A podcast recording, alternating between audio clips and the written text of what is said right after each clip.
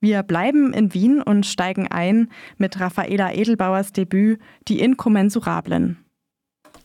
Wien am Vorabend des Ersten Weltkrieges. Der Tiroler Pferdeknecht Hans kommt am Vormittag des 30. Juli 1914 mit dem Zug in der Hauptstadt an.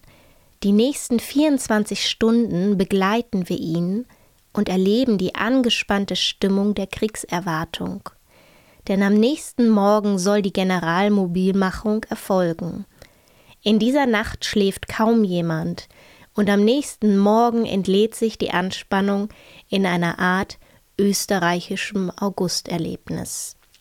Wer ein Buch über Wien am Vorabend des Ersten Weltkrieges erwartet, wird dies bekommen. Und trotzdem bricht der Debütroman von Raffaela Edelbauer mit den Erwartungen, denn Hans, der Protagonist, ist nicht nach Wien gekommen, um sich freiwillig zu melden.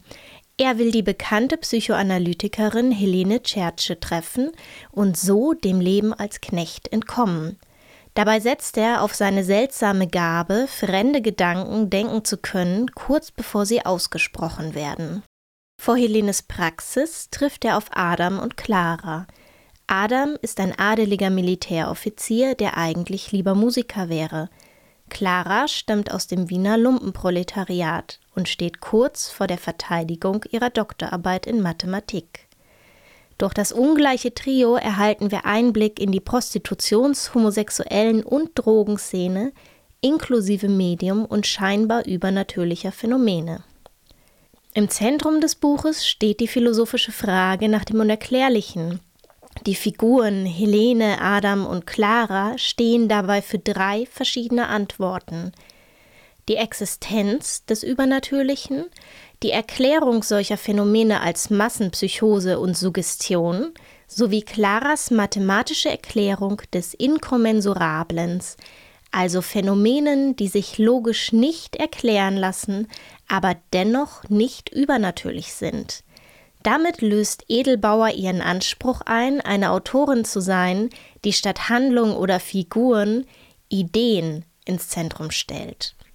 Aber ist das auch lesenswert? Für mich auf jeden Fall. Gerade der Einblick in das andere Wien und die scheinbar übernatürliche Traumwelt haben mich gefesselt.